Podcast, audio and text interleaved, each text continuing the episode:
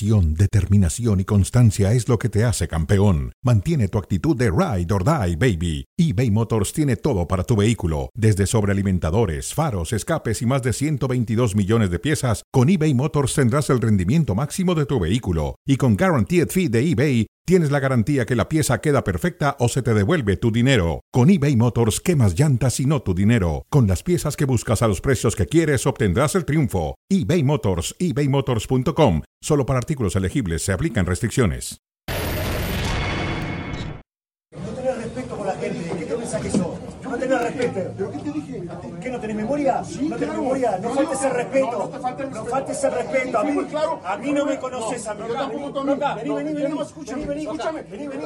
Escúchame. Vení, pero vení, vamos a ver acá. No, Aquí vamos a hablar. Vení. Aquí vamos a hablar. Aquí vamos a hablar. Aquí vamos a hablar. Aquí vamos a hablar. Vamos a hablar. Vamos a hablar. No no faltes el respeto. No a faltes el respeto. Faltaste el respeto. No. Faltaste el respeto. claro. Hasta dije muy claro. Faltaste el respeto al no, entrenador y a nosotros. Hasta dije muy no, claro. No entrenador, hablo de la persona. al No entrenador. de la persona.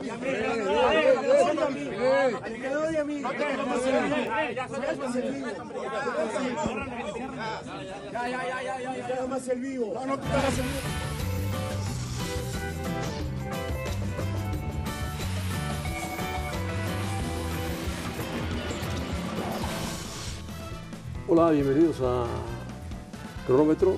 Estamos en ESPN Deportes y, por supuesto, en Star Plus. Y saludamos a Mauricio May. Mauricio, ¿cómo estás? ¿Qué pasó, José Ramón? Gusto verte. Buenas tardes. Estas escenas que vieron ustedes es parte de nuestro fútbol. Allí en un estadio que tiene muy complicado entrar a vestidores, muy complicado ir a la sala de prensa por todo es angosto, es un viejo estadio, un antiguo estadio, el Estadio Azul. Pues de repente el Piojo se encontró con Alonso, o Alonso lo esperó, y así fue la situación. Lo que se dijeron, vení, vení, vení. Cardasio estaba también presente. Lo que yo no acepto, bueno, el Piojo posiblemente lo haya dicho en algún programa de televisión, pero no acepto que un director deportivo de Cruz Azul lo espere para encararlo. El director deportivo debe ser ecuánime, tranquilo y solucionar las cosas de otra forma. Tiene que entender que es un directivo. Claro. Que es un directivo y tiene que entender cuál es su posición en la estructura. Ya no es futbolista, Iván Alonso. Ya no se puede dejar llevar por la adrenalina y la calentura de una declaración o de lo que te dejó un partido. Tienes que actuar como un directivo que además está representando una institución muy importante del fútbol mexicano como lo es Cruz Azul. Para mí queda muy dañada la imagen de Iván Alonso. Si de por sí llegó bajo muchos cuestionamientos por lo que en algún momento sucedió en Toluca como jugador y en Pachuca como directivo, bueno, pues ahora este tipo de, de, actos, este tipo de, de, conductas, pues evidentemente no le ayudan y no le favorecen a Iván Alonso. Sí, pero debe meter mano ahí inmediatamente la directiva de Cruz Azul. No tanto la directiva de Cholos, sabemos que el Piojo Herrera suele ser, eh, fue un programa de televisión y dijo, lo mismo que acaba de decir Mauricio May, que Alonso no había salido bien de Toluca y no había salido bien de Pachuca. Tal cual. Y eso fue el 15 de diciembre. ¿eh? Eso fue hace tiempo. sí. Que, que- que, a ver, yo no, yo Pero no juzgo o yo no critico el que Iván Alonso haya querido ir de frente con, Iván- eh, con eh, Miguel Herrera. Pero no era el momento. Pero no era el momento, no era el momento ni el lugar. Busca el canal indicado para hacerle el reclamo y decirle, a ver, si tienes algo personal conmigo, aquí estoy para que me lo digas de Sí, frente. lo puede encontrar en cualquier sitio. Se pueden, se pueden hasta invitar a comer o cenar o desayunar, lo que quieran, pero hacerlo en los vestidores y, y ponerle una tra- trampa de vení, vení para que Cardasio lo reciba con un par de golpes. No, no puede ser, no increíble, puede ser. increíble, increíble, pero- que pase esto. Incluso Cementero pide prudencia, que va a investigar. Pues que investigue bien. Me gustó lo que dijiste, muy del fútbol mexicano, ¿no? Eh, Muy del fútbol mexicano, es- sí. es- a ver, lo de ayer fue vergonzoso. En un estadio, un directivo eh, buscando al entrenador rival. En otro estadio, el equipo no llegó a tiempo. Llegó casi 20 minutos tarde y se tuvo que retrasar el arranque del partido. No puede pasar Las eso en, una liga. Sí, claro, no puede pasar eso en una liga en donde queremos No, que no, no, compita entre las mejores del mundo, porque ese es el proyecto que existe. Bueno, ¿cómo, puede, ¿cómo debe proceder la Liga MX? Pues seguramente les llamará la atención y les impondrá un castigo. Yo lo que sé es que se va a abrir una investigación por parte de la comisión disciplinaria, pero que hay tres cargos a seguir en contra de Iván Alonso. tres cargos a seguir en Sí. contra de Iván Alonso. Y eso, Sí, eso, es, le, lo, es lo que reportó León Lecanda. eso, le, puede, eso ¿no? le puede salir caro ¿eh? a Iván Alonso y al equipo de Cruz Azul. Sí. En fin, porque además eh, Iván Alonso o Cardasio, no sé cuál, insultó duramente al Piojo. Sí, y también hubo un cruce de palabras con eh, Jorge Alberto Hank, el propietario del Y club con de Tijuana. un, un Y- bastante grande. Y además, eh, José Ramón, el torneo pasado en este fútbol mexicano hubo un directivo sancionado, ¿te acuerdas? El caso del Rambo Sosa, que tuvo un enfrentamiento ahí con Tiago Volpi en eh, Toluca. Pues lo mismo va o puede pasar con Iván Alonso en caso de que haya una suspensión. Sí, en este caso, aunque Piojo Herrera es emotivo, es caliente, el que se equivoca es Iván Alonso. No era el momento adecuado, era más de, a lo mejor decirle cuándo hablamos y punto, está ahí, nada más, no más. Pero no, vení, vení, vení. no, no. En fin, muy bien. En la mira, Chivas ganó el partido, fue un buen partido, quizás el mejor que se ha jugado hasta ahora en, la, en esta jornada en- enredada. Gago dice, se necesitaba la primera victoria y hoy el partido estuvo bien. Dice, y lo dijo bien, con más dominio del rival, nos posiciona en situaciones que no queríamos jugar.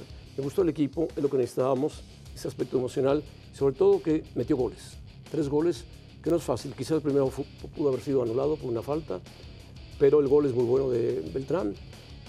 Y después, el problema de Chivas su defensa.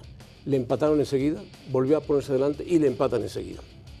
Y al final logra el gol cuando mete un centro delantero y gana. Ese es un gol muy bueno también. Yo hablaría así de Pavel Pérez, más allá de los, del trabajo de los defensas, yo hablaría del trabajo defensivo por parte del, del Guadalajara, que no solamente involucra a los de la primera línea, sino también a los mediocampistas. Guadalajara no juega con un volante de recuperación de corte defensivo y en el medio campo se le abren avenidas a los Este rivales. muy buen gol, ¿eh? Este para mí es un buen gol y no solo eso, sino que para mí Ricardo Marín es el mejor centro delantero que hoy tiene el Guadalajara. Sí, y El lo- mejor. Lo metieron hasta el final, porque el chico americano eh, no es su posición, lucha, des- desborda, centra, pero hasta ahí nada más. Sí, él juega más por un costado, él juega por el costado de la izquierda y es muy bueno sobre todo a campo abierto, pero Campo no abierto es un es referente potente, de ataque. potente, sí, no, no. Cuando hablamos de centros delanteros en Guadalajara tenemos que hablar de JJ Macías, tenemos que hablar de Ricardo Marín y, tenemos que hablar de Javier Hernández, ¿no? Además de Cisneros, pero Cisneros está prácticamente descartado, pero no le encontraron acomodo. habrá que esperarlo, ¿no? No, pero es que hay que esperar a los tres todavía. Porque ninguno está al Bueno, 100 físicamente. Marín está mejor que todos ellos. está mejor en lo fútbol. Para mí es el mejor, hoy por hoy. Pero platicando con Jesús Bernal nos dice que no está para jugar 90 minutos y que Macías tampoco está para jugar 90 minutos. Así es muy difícil para el Armando técnico, se llame ¿eh? como se llame, Armando González. Hijo de sí, aquel Armando González que fue goleador de Sí. Chivas en alguna época. sí. Eh, Más alto, deladito. Otro, otro, otro tamaño de, de jugador, ¿no? Va, Sí. va empezando, ¿no? Va empezando, no podemos responsabilizar a un Muy, muy joven, muy joven. como él. Bueno, lo importante para Chivas fue el triunfo. Sí, y que, y que juega bien. A mí me parece que este equipo eh, tiene una propuesta agradable, eh, propone sin importar el rival o el escenario, busca cómo atacar al, al rival de manera frecuente, pero lo que le debe preocupar a Fernando Gago es que cada que lo atacan le generan peligro. Sí, y cuando pierde a Tiva Sepúlveda por un cabezazo de el hijo del tilón, Mateo Chávez. sí. pues todavía más, ¿no? Sí, ayer Mateo Chávez pre- precipitado. A mí, me, a mí me gustó desde la jornada 1 Mateo Chávez. No, juega, no juega mal, pero ayer estaba nervioso. Ayer estaba precipitado, sí. Y la falta de Alamoso. Por el lado izquierdo, el Toluca hizo lo que quiso el primer tiempo. Sí, jugó Castillo ayer como lateral por Meneses Y derecha. el otro chico, Araujo, lo volvieron loco. Bueno, muy bien. Chicharito. Le hizo una entrevista el buen Toño Moreno y le contestó esto, Chicharito. No lo voy a calificar. No sé cuál fue la pregunta, pues me imagino cómo se califica él. ¿Cómo califica su carrera en Europa? Sí. Me le ha pasado a toda madre, dijo. Ha sido. Y a ustedes les encanta eso. Califíquenlo a mí, me vale madre. Yo por eso no estudié, hombre, para perseguir una pelota, para no tener calificaciones, maravilloso. Chicharito contesta lo que quiere. Y bueno, pues no queda más que aceptar, lo han cambiado y Chicharito es diferente. Esperemos que en la cancha responda. Tú el otro día hablabas en Fútbol Picante, José Ramón, que un jugador como Javier Hernández puede ayudarle mucho al vestidor y al grupo de futbolistas. Y yo te decía, sí, siempre y cuando predique con el ejemplo. Y siempre y cuando él sepa transmitirle al resto de los futbolistas que son más jóvenes que él y que no han logrado lo que sí logró él en el fútbol de Europa, transmitirles cómo llegar a eso. El tema es que yo no sé si hoy Javier Hernández en su día a día está para ser un ejemplo con relación a cómo lo transmite.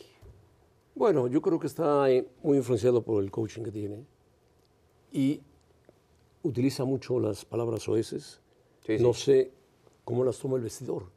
A alguien le puede molestar, a alguien le, le importará, pero eh, el chicha- chicharito mezcla en su, en su idioma español lo que quiere. Pero más allá de las malas palabras y el léxico que utiliza Javier Hernández, eh, a mí lo que me llegaría a preocupar, ¿no? Siendo mm, alguien del Guadalajara, es cómo se va a comportar y qué actitud va a asumir en el vestidor. Que- Porque estas que de actitudes, líder, estas actitudes, como la que tuvo en la entrevista con Toño Moreno, como la actitud que tiene también en otras entrevistas que le hicieron en el transcurso Sí, del fin de semana, viste- ¿No lo viste festejar los goles? no, no le van bien. Ese es el chicharito, que se mete más al, al equipo.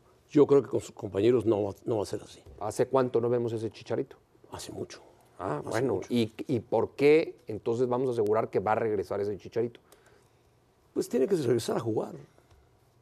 Y, o- y ojalá regrese a jugar y ojalá regrese la versión de ese chicharito que en algún momento se fue de Guadalajara. No, no, esa versión ya no existe. ¿Ya no? Ya no, ya no. Han pasado 10 años. Entonces nos tenemos que acostumbrar tú y yo a esta versión de Javier, a la que le contestó a Toño Moreno como le contestó. No, no, le contestará al árbitro y lo expulsará, pero no se va a meter con ningún periodista en el partido de fútbol. Y Con sus y compañeros, compañeros. a lo mejor sí les grita alguna, pásame la gana", pero Es que no solo es de gritar, es de la ver. actitud que vaya a a asumir. Gago tendrá que darle todo el respeto, porque si no Gago lo saca y lo, lo desaparece del equipo. ¿eh? Vamos. Hace lo que pase. Vamos a ver, yo creo que Bueno, ojalá por el, por el bien de él y del Guadalajara, ojalá que veamos una versión mucho Bueno. más similar a la que se fue de Javier. Ojalá, ojalá. Bueno, Chicharito se fue muy joven, era un niño cuando se fue. Grupos eh, de la League's Cup que está enredadísima. Los grupos del oeste y otros grupos del este. El grupo de Pumas resultó bastante difícil porque tocaron los Rayados, Pumas y el Austin. Después Chivas, Galaxy, San José. Tigres, Miami, Puebla. El Puebla va a enfrentar al equipo de Messi, imagínense ustedes. Y Gignac Messi es un buen duelo. Cruz Azul, Filadelfia, Charlotte. Y lo enredado está en que eh, los equipos importantes pasarán de octavos, o sea, pasarán de- a 16 sin jugar estos torneos. Se fijarán en una sola sede. Entre ellos estará Tigres, Monterrey, el América. Así ya evitas, Chivas, ¿no? evitas ya, José Ramón, los traslados, ¿no? De lo que tanto se quejaron los equipos mexicanos. A ver, eh, Y hay una clasificación para un cupo para la CONCACAF y un cupo para el Mundial de Clubes. sí, respondiendo esta pregunta, ¿la Liga MX tiene más presión que la edición pasada? Para mí sí. Para mí sí tiene más presión. Para mí, eh, Pero ya se conocen, ¿no? no le voy a quitar la Liga, yo le voy a quitar lo de la Liga MX y le voy a poner los equipos del fútbol mexicano. Para mí sí tienen la obligación de ganar esta edición de ¿Pero la ¿Por qué Liga le quitas la Liga MX? Porque van el torneo anterior a la Liga un papelón. Pero van representando a la Liga MX. Bueno, cada equipo va representando su camiseta, Su sus colores, su pero institución. depende de la Liga MX. De- participan en la Liga MX, pero ¿por- ¿por qué involucramos la Liga MX? Pues porque es quien dirige estos equipos. ¿Cómo que quien dirige los equipos? Depende, la- los equipos dependen de la Liga MX. No, no, los equipos compiten en la Liga Bueno, MX. compiten. No, no, no, no, a ver. No van a competir no, en pero- Guatemala. Pero, pero, América, ¿Por qué- Chivas, Tigres, sacar a la Rayados. Liga MX de esto? No, no, no, no lo estoy es sacando. fundamental. No lo estoy sacando. Yo estoy hablando de los equipos de la Liga MX. Y los que hicieron un papelón fueron los equipos de la Liga MX. Porque lo que sucedió en el torneo anterior no tuvo absolutamente nada que ver de si eh, está bien o mal organizada la Liga MX, de si hay buenos o malos estadios en la Liga MX. No, no, no. Tuvo que ver con un mal trabajo de los equipos de la Liga MX hasta ahí. Estos equipos juegan en la Liga MX y los otros juegan en la Liga de los Estados Unidos. Sí. Y forman la League's Cup. Por eso. Entre ellos. Y tienen más presión los equipos de la Liga MX ahora. Porque lo, de la- lo- lo- lo del torneo anterior, lo del año pasado, fue un papelón. Bueno, hubo presión para ahora eh, darle juego, un poco de juego a los equipos de mayor nivel de la Liga MX. Están protegiendo a la América, al Monterrey, a Tigres y a Chivas, que terminaron en los primeros sitios. Bueno, pero... Sí, los pasan de ronda, los dejan en un solo estadio, no los mueven. Eso es Pero cambiar más- un poco la... Pero más allá de protegerlos, tienes que ganar. Ah, bueno, eso ya es diferente. Hay que ganar. Hay que ganar. Y está claro que no se gana fácilmente en Estados Unidos. ¿no? Cada vez cuesta más trabajo. Cada vez cuesta más trabajo. Bueno, en un momento estaremos con Alex Pareja para que nos platique de Xavi, de Xavi del Atlético de Madrid.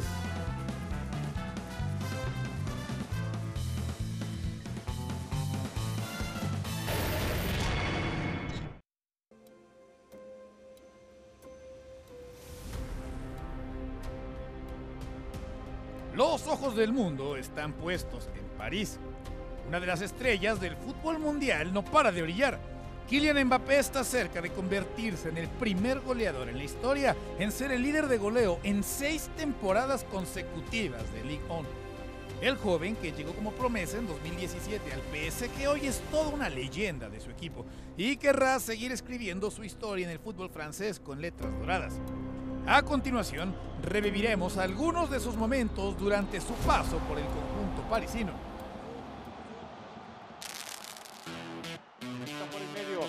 Kylian Mbappé, Mbappé en el área, Mbappé, va a pegar va a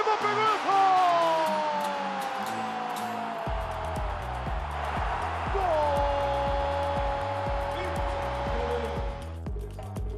¡Qué golazo acaba de hacer Mbappé! ¿Dónde colgó ese balón? Lo puso en la esquina. Es el número 18 de la campaña. Mano a mano, aquí viene Mbappé. El disparo, gol. Después la definición de Mbappé, que un futbolista como él hace ver muy fácil. Trofeo de los campeones, Ligue campeón. La Supercopa de Francia es para el Paris Saint-Germain por décima segunda ocasión en la historia.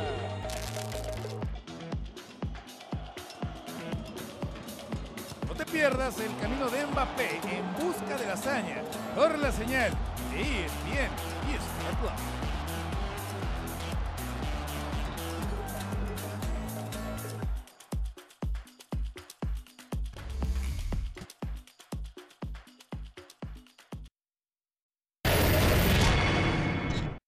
te hacen sentir que no vales a diario. Le ha pasado a todos los entrenadores. Mira, hablando con Pep, ya me lo dijo. Luego hablando con Ernesto también. A Luis Enrique lo, he vivido, lo vi, sufrir. Es que ya dije, tenemos que reflexionar. Creo que tenemos un problema en cuanto a la, a la exigencia de este, de este cargo. Creo que hay un problema porque primero no se disfruta, no es calidad de vida y luego parece que te juegas aquí la vida en cada momento. No pasa en ningún club. Bueno, Alex Pareja, ¿cómo estás? Saludos. ¿Qué tal? ¿Cómo estáis, amigos? Mira esta fotografía aquí que nos han sacado, ¿eh? Mira Hombre, qué bonita. maravillosa. Con un, con un maletín lleno de billetes. No he visto un maletín lleno de billetes en mi vida. Así que, José Yo tampoco, Ramón, yo tampoco. espero que me lo presentes pronto. Tenemos que buscarlo. Lanzarnos a, a los Pirineos a buscarlo. Sí. Bueno, aquí está Mauricio May con nosotros. Ahí cerquita de Andorra. Yo, yo te llevo. ¿Cómo ves las declaraciones de Xavi? Está muy presionado.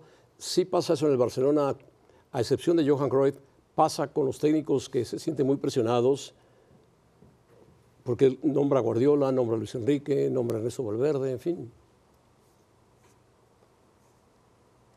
Sí, pero mm, yo, mira, eh, aquí le compro parte del discurso a Xavi Hernández. Él es víctima de la situación del Barcelona, pero también eh, vendo porque Xavi también tiene su parte de culpa. Vamos, como diría Jack el Destripador, vamos por partes. Eh, primero, ¿es Xavi víctima de la eh, de la situación del Barcelona? Sí, porque si os fijáis, y lo hemos hablado muchas veces, eh, este año se va Busquets, el eje del equipo después de 15 años, se va Dembélé, que era eh, un eje de- del equipo de Xavi Hernández para tener profundidad por los costados, y no le traen a Oriol Romeu eh, por 3 millones de euros y le traen a Joao Félix, que venía con el pack de Joao Cancelo también, y no era un futbolista que Xavi quisiera. Entonces, Xavi es víctima de la situación del Barcelona, con las palancas, con eh, los problemas de inscripción y todo lo que tú quieras. Ahora bien, Xavi es culpable también de comprarle el discurso excesivamente optimista de Joan Laporta,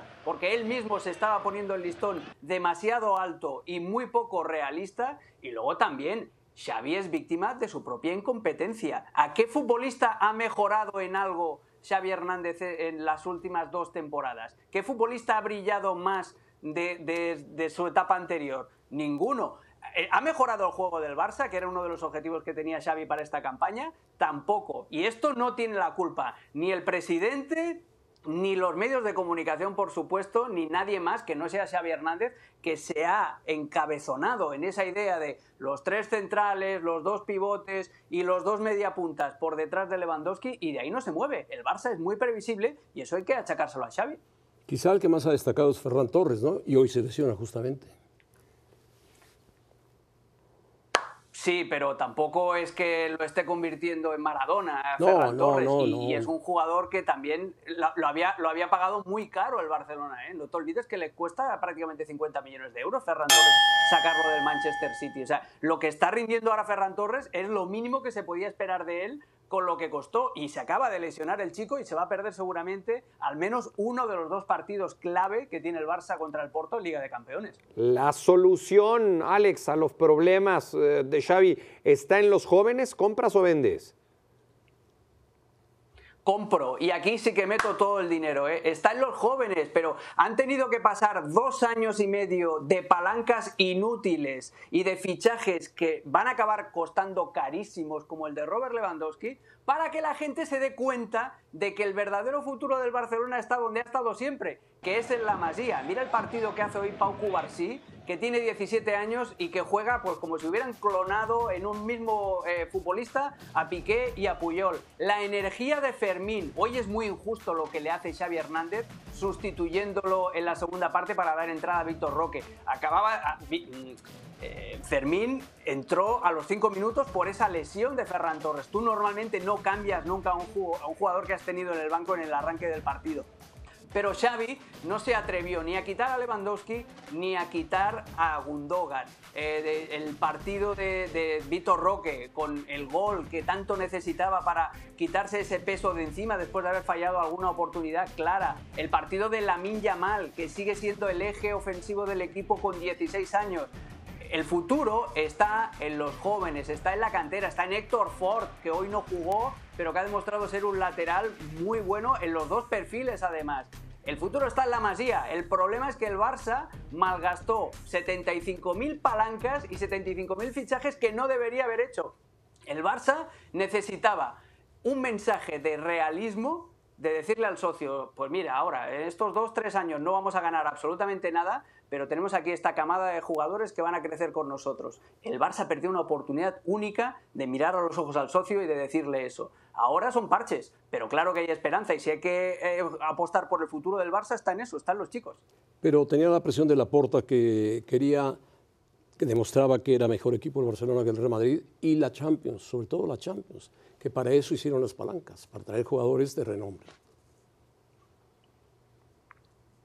Sí, pero, pero eso es eh, pan para hoy, hambre para mañana y eso va en contra de la filosofía del Barcelona. El Barcelona no es ganar por ganar. El Barcelona es juguemos bien, eh, implantemos nuestro estilo, eh, divirtamos a la gente y luego ya si eso, como consecuencia de implantar nuestra filosofía, ya ganaremos. La Porta quiso empezar la casa por el tejado y se pensó que iba a repetir lo que hizo en 2003 fichando a Ronaldinho, en este caso era Lewandowski, para iniciar el círculo virtuoso. Y se ha equivocado, porque el fútbol en 2023 o 2024 pues no es lo mismo que en 2002 o 2003 cuando llegó eso a la Porta al club. En eso estamos de acuerdo totalmente. Bueno, eh, Mbappé.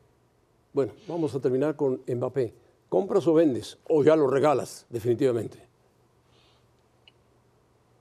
No, Mbappé compro, e, e, es lo que estamos leyendo, el cintillo, que es más hábil que Florentino en la negociación. Aquí se merece eh, Kylian Mbappé el balón de oro perpetuo a, la negociación. Y te diré más, no es Kylian Mbappé, es su, madre, es sí, Lamari, que es la nueva, sí, sí, sí, sí, ríete de Jorge Méndez, ríete de Rafaela Pimienta, ríete de todos los super eh, representantes.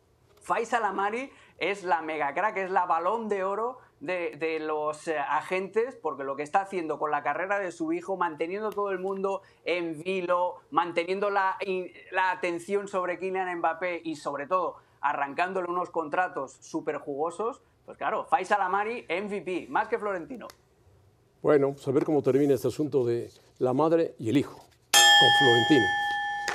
Gracias, Alex. Un abrazo amigos y ese maletín, ¿eh? lo quiero ver, lo quiero ver de verdad. Abrazo, Alex. Adiós, Mauricio. José Ramón, que todavía viene. ¿Firmará o no firmará Mbappé? Nos vemos mañana. Yo creo que no. Vamos a esperar el verano. Un nuevo capítulo de esa novela. Está ya. Oh.